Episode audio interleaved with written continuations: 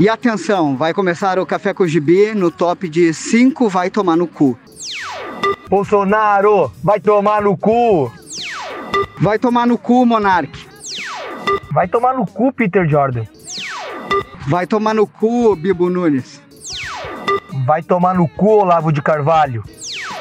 Polêmica envolvendo o nazismo e o holocausto desafia início da gestão da governadora interina em Santa Catarina. Clássico anime ganha novo arco em live action e se encontra na Netflix. Emilia Clarke, a mãe dos dragões, desabafa sobre o final polêmico de Game of Thrones. Harrison Ford se machuca durante gravação de Indiana Jones 5. Universidade no Rio Grande do Sul oferece bolsas integrais de pós-graduação para indígenas, negros e quilombolas. E está no ar mais uma edição do Café com Gibi. O podcast de notícias que você não pediu, mas é o que você merece.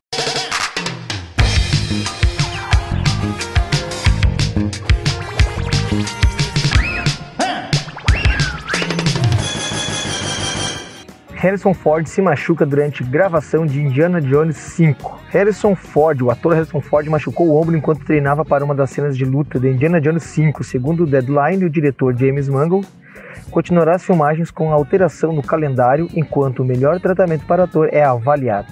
As gravações não serão interrompidas. Em comunicado, a Disney relatou o acidente sem dar detalhes sobre a gravidade do machucado. O próximo filme de Indiana Jones tem a estreia prevista para 29 de julho de 2022 nos Estados Unidos da América. Pô, os caras fizeram ele se machucar de novo. Não bastou Indiana Jones 4, Star Wars 7, 8, 9. Até onde eles querem machucar esse cara? Vocês já imaginaram o tamanho seguro, do seguro de vida desse cara? Mas algumas questões vêm na minha cabeça com uma matéria tão curta. Primeiro, por que Indiana Jones 5? Que necessidade é essa? Tem necessidade? O 4 já não foi já não foi um ruim o suficiente? E para quem não se lembra, o, essa saga do Harrison Ford com Indiana Jones começou lá em 1981 no filme Caçadores da Arca Perdida, né? E na realidade nem era ele, nem era para ser ele o ator, né? Era para ser o bigodinho Tom Selleck, para quem não se lembra, foi o namorado da Mônica lá no Friends lá. Na época o Tom Selleck não conseguiu assumir o papel porque ele já estava compromissado com a série de TV Magnum. Agora tu fica imaginando que e o Harrison Ford na realidade pegou esse papel aí, uh, caiu no colo dele.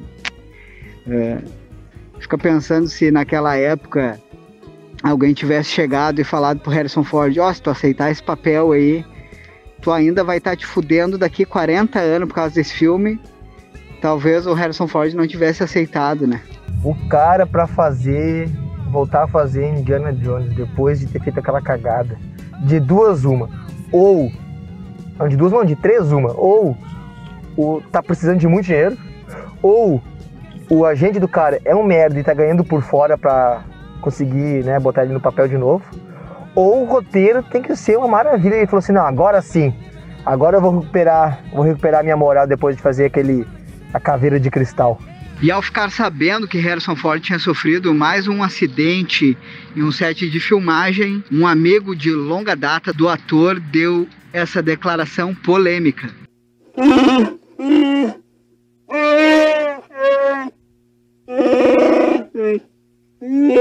E depois, e depois dessa piada, dessa piadoca infame, tirado diretamente das redações, das redações do jornalismo da Globo, eu acho que já podemos passar para o próximo bloco, porque eu não consigo mais discernir um comentário inteligente depois dessa declaração de Chewbacca. Então, não perca no próximo bloco do Café com GB. Você vai ver. Polêmica envolvendo nazismo e holocausto desafia início de gestão de governador interina de Santa Catarina. Emilia Clarke desabafa daquele final merda de Game of Thrones. Clássico mangá e anime ganha novo arco em live action na Netflix. E mais, a coluna do Salvando Nerd. O filme da semana. E ainda as notícias mais inúteis do mundo. e também a premiação, a coroação do Bunda Mole da Semana.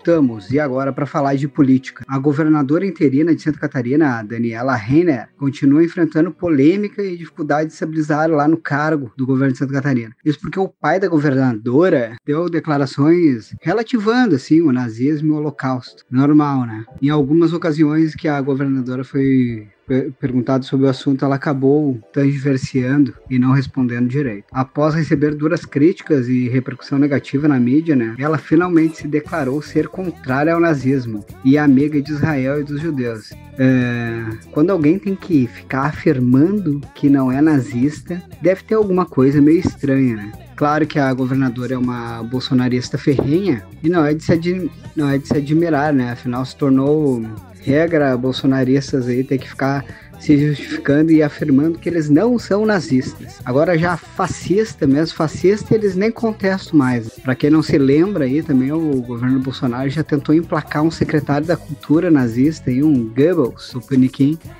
mas não deu certo, né? É, Para quem não se lembra, eu vou pedir uma produção. Coloquem um trechinho aí do discurso aí do secretário nazista do Bolsonaro. A arte brasileira da próxima década será heróica e será nacional. Será dotada de grande capacidade de envolvimento emocional e será igualmente imperativa, posto que profundamente vinculada às aspirações urgentes do nosso povo. Ou então não será nada. Vamos tecer alguns comentários, né? Uh, primeiro que Santa Catarina e essa pequena ligação, né? Esse, essa indicação de nazismo, holocausto aí, e essa relativação né, do, do que aconteceu, uh, zero surpresa, né? Não estou dizendo que todo Catarina tem essa ligação, mas a gente sabe o, o quão é culpada a população de Santa Catarina também por eleger esse governo fascista, nazista, homofóbico, racista. Uh, e outra coisa, né, como tu comentou, né, é estranho, eles têm que estar tá toda hora se justificando que não são nazistas, mas por que, acontece isso? Porque estão sempre com elementos, uh, modelos, uh, indicações, inclinações ao nazismo e ao fascismo. E tem um ditado que diz que se anda que nem pato, nada que nem pato, caga que nem pato e faz quack, então é nazista. E para fechar essa notícia aí, o Café com Gibi fez uma enquete lá no Twitter, no arroba oficial, e perguntando qual o estado poderia se tornar um país fascista aqui do Brasil. E ganhou disparado aí Santa Catarina com 83%, seguido pelo Rio Grande do Sul, 17%. Ô terrinha, hein? Que beleza! Uh, e vamos aproveitando então para chamar o Vinícius Vidal, diretamente da coluna do Salvando Nerd. É contigo, Vinícius.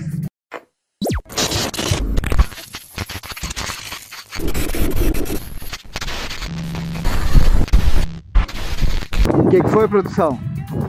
É. Bom, infelizmente aí, pessoal, perdemos contato com o nosso correspondente, Vinícius Vidal. E ele volta no próximo programa aí. Segue aí, Chapa. Então vamos para a próxima notícia. Uh, a Universidade La Salle, em Canoas, na região metropolitana de Porto Alegre, está com processo seletivo aberto para cursos de mestrado e doutorado em Memória Social e Bens Culturais. As bolsas integrais são destinadas a candidatos pretos, pardos, indígenas ou oriundos de comunidades tradicionais, como quilombolas ou comunidades de pescadores artesanais. Uh, o programa de pós-graduação em Memória Social e Bens Culturais se organiza através das seguintes linhas de pesquisa: Memória, Cultura e Identidade, Memória e Linguagens Culturais e Memória e Gestão Cultural. Os interessados podem se inscrever pela internet ou presencialmente na instituição, mediante entrega da documentação necessária que pode ser acessada no edital. Mais informações no site. Bom, essas inscrições elas estão abertas até o dia 9 de julho. Espero que essa matéria essa matéria não, essa notícia chegue antes de estourar esse limite, né? E os candidatos precisam ter a renda familiar bruta mensal per capita de até 1,5 salários mínimos, né? Ou seja, um salário mínimo e meio. Que no Brasil, se for ver, não dá isso porque estamos numa uma série de desempregados, né? Mas uh, essa matéria, essa, essa notícia aí, ao meu ver, é uma, é uma iniciativa muito boa, porque acaba beneficiando uh, uma, uma classe, uma parte da população que tem mais dificuldades de chegar às universidades, né? E, consequentemente, de fazer sua pós-graduação ou mestrado. Então, acho que ela, essa iniciativa, esse recurso chegou num, num, bom momento, assim, apesar das dificuldades que estamos tendo aí, tanto financeira quanto sanitárias, né, no nosso Brasil brasileiro, em um mulato faceiro, mas é uma iniciativa muito boa, pois uh, dá recursos para quem tem poucos recursos, né? É, esse tipo de ação sempre é muito importante, né? Ações afirmativas, assim, que buscam de alguma maneira amenizar essa desigualdade tremenda que tem aqui no Brasil e fica aí também um aviso, e quem tem algum projeto de cunho cultural ou educacional que queira divulgar aí pelo Café com Chibi, fica à vontade de entrar em contato com a gente. Pode mandar uma mensagem lá por e-mail, é, ou de nerdideias.gmail.com, pelo Facebook, ou de nerd, procura lá que tu acha, Instagram também. E também pode ser pelo Twitter lá, direto com os apresentadores aí, o arroba Luciano Chaba ou o arroba oldboyoficial. A gente vai ter o, um prazer imenso aí de estar tá divulgando o projeto de vocês. E no próximo bloco, não perca as notícias mais inúteis do mundo. Emilia Clarke detonando o final de Game of Thrones anime clássico retorna com arco final em live action. O bloco de cinema e também o prêmio Bunda Mole da Semana. Não sai daí que o Café com Gibi já volta.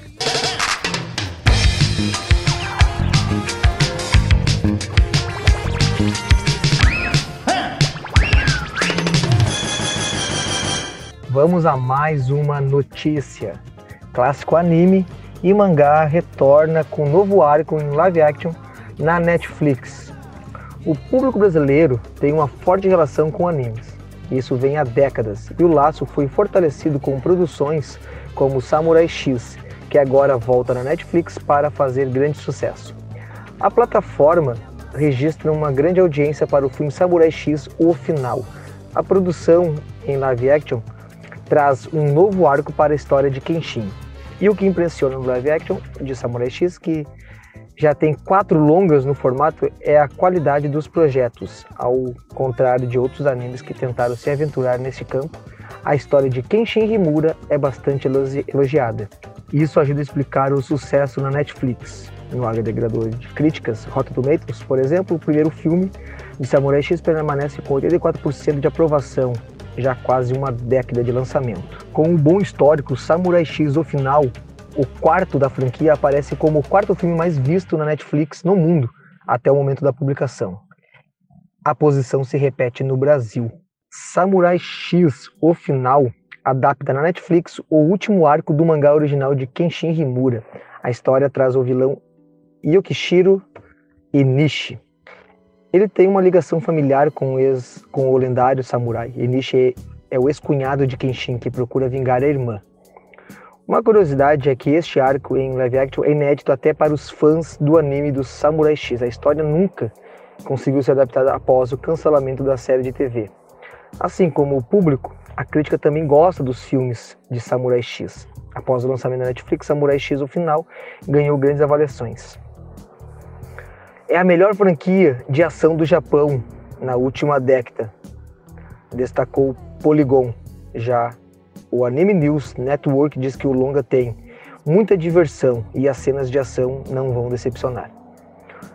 O ano é 1879. Jurados de vingança, Kenshin e seus aliados enfrentam o inimigo mais forte de todos, Enishi Yukishiro e seus comparsas, diz a sinopse de, da Netflix. Então, uh, o que podemos falar, né? Uh, primeiro, dizer que Samurai X na minha opinião, não foi a única adaptação de anime assim bem sucedida.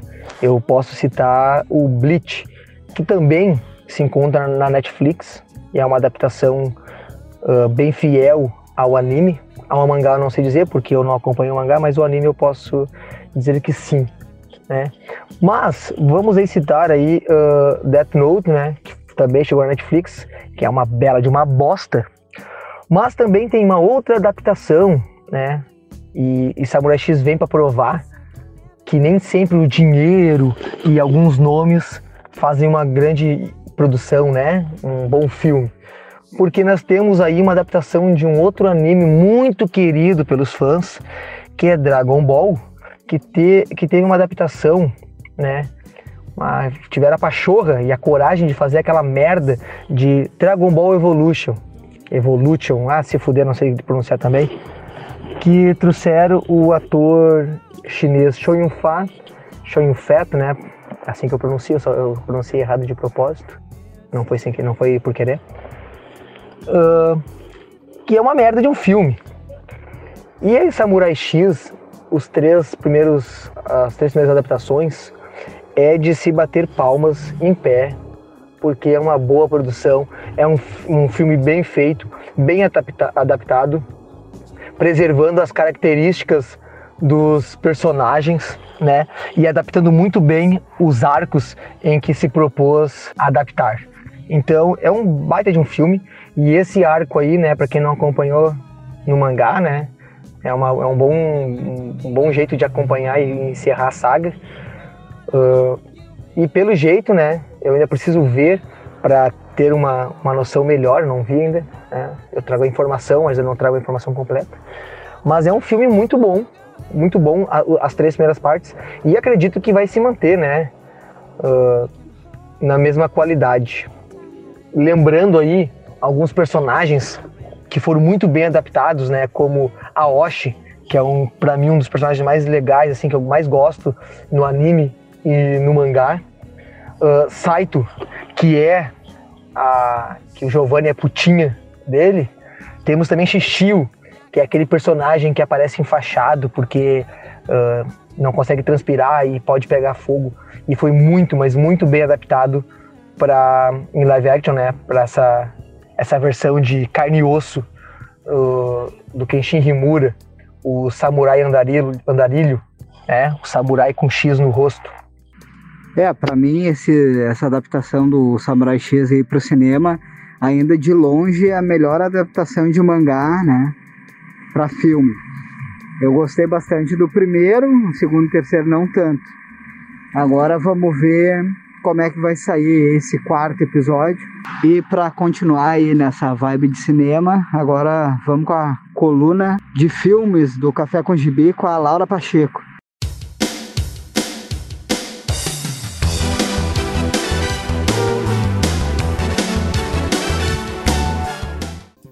Gente, tudo bem? Então, eu vou falar para vocês hoje sobre o filme da semana. Essa semana uh, eu decidi fazer uma coisa que eu não fazia há muito tempo, que é assistir algum filme que não seja asiático. Eu só sabia que eu queria assistir algum filme de suspense. Então eu coloquei no Google e procurei algumas ideias. De todos os filmes que apareceram, eu consegui encontrar esse que eu ainda não tinha assistido.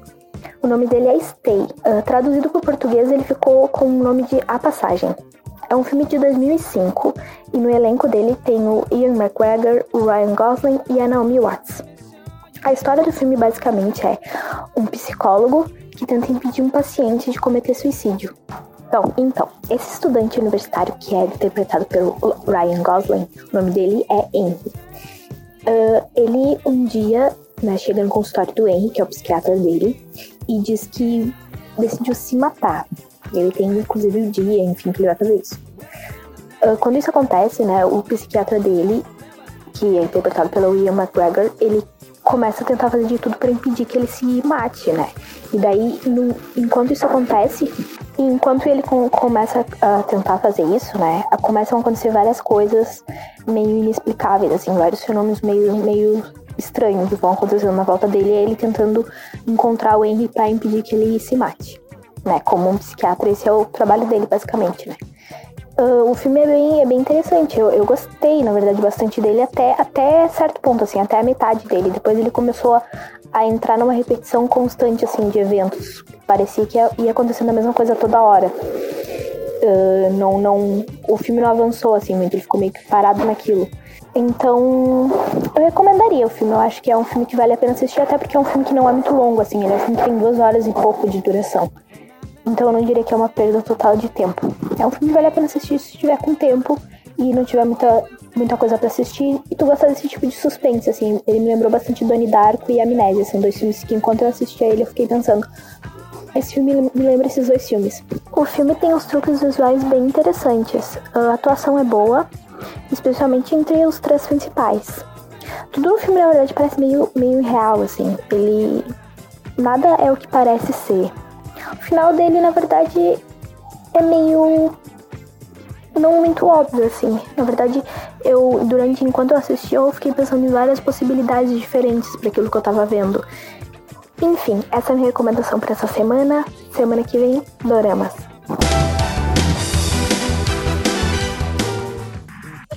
E Emilia Clarke, a Daenerys Targaryen de Game of Thrones, soltou o verbo lá num podcast dos Estados Unidos reclamando do final de Game of Thrones. Ratificou só o que já tinha sido falado por parte do elenco. Jon Snow e o Tyrion Lannister já tinham reclamado do final, né, que não tinham gostado.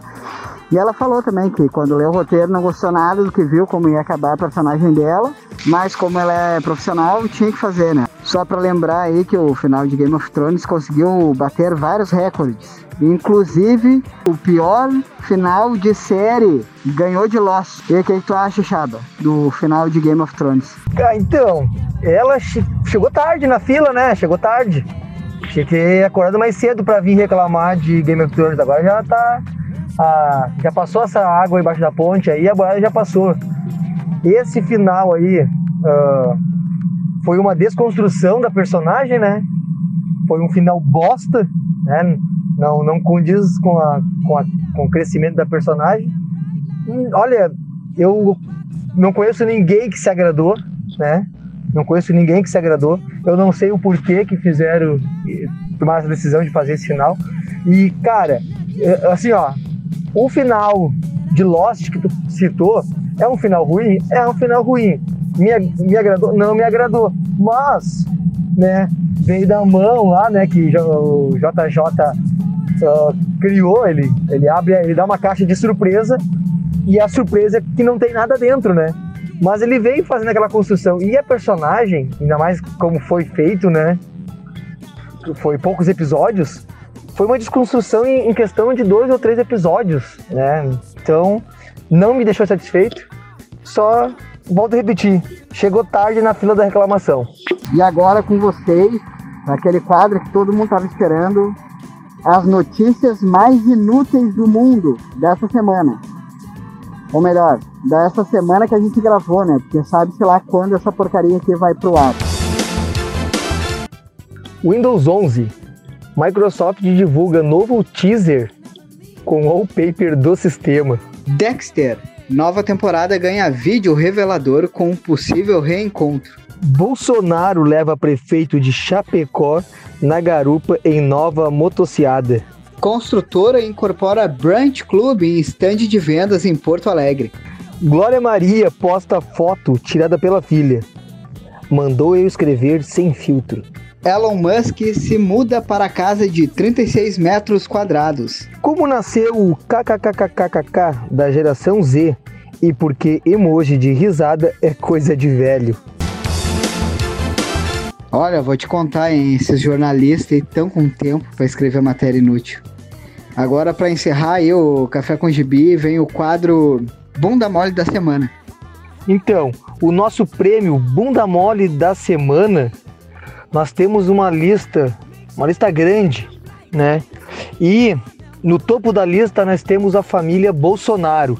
Mas como o, o a coroa só vai para um deles, a gente vai entregar a coroa bunda mole para Jair Genocida Bolsonaro, o vulgo excrementíssimo presidente do Brasil. Recebe a coroa bunda mole da semana e a medalha boca ima de soco. E essa escolha foi unânime aqui na produção, né? Todo mundo votou no Bolsonaro, 100% dos votos. E essa edição do Café com Gibi vai ficando por aqui. Lembrando que todos os links para as matérias que foram comentadas aqui estão lá no post deste episódio, lá no oldnerd.com. E último recadinho: uh, sugestões, críticas, reclamações e ideias para novas matérias, nos procure nas redes sociais, no site oldnerd.com ou pelo e-mail oldnerd10.gmail.com. É isso aí, pessoal. Até mais.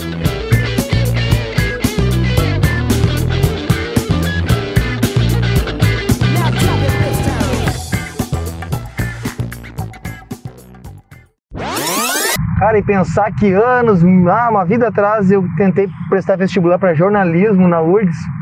Ainda bem que eu não perdi meu tempo estudando. Hoje estou aí, ó, jornalista, quase uma bancada do Jornal Nacional e passando notícia e informação. Eu fui ver ele, era quase três horas da manhã. E eu fui assistir ele. Então. E ele não terminava nunca, né? Tipo, eu menti no áudio, porque assim, é um filme rápido. Porra, eu fiquei assim, meu Deus, não acaba nunca esse filme. O que, que é isso? Olha, eu só queria dizer que eu nunca mais gravo o podcast pelo WhatsApp, tá? Então pode esquecer. E eu tô indo embora e eu não sei se eu volto. Este podcast faz parte da Podcast. Conheça os demais podcasts acessando podcast.com.br.